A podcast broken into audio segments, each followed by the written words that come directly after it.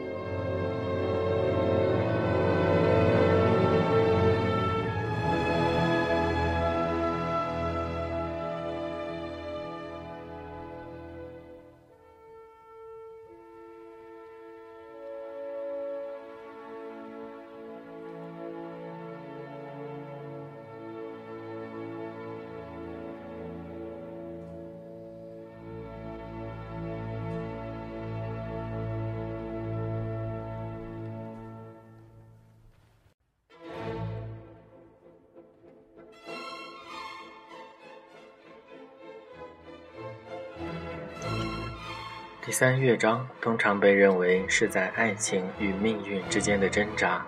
而第四乐章则引用了苏格兰的民间舞曲，最后以赞美绅士的结尾结束全剧。有一些二十世纪的音乐家不太喜欢这个欢快的结尾，但是今天多数的音乐家认为这个结尾更能表达门德尔松的独创性。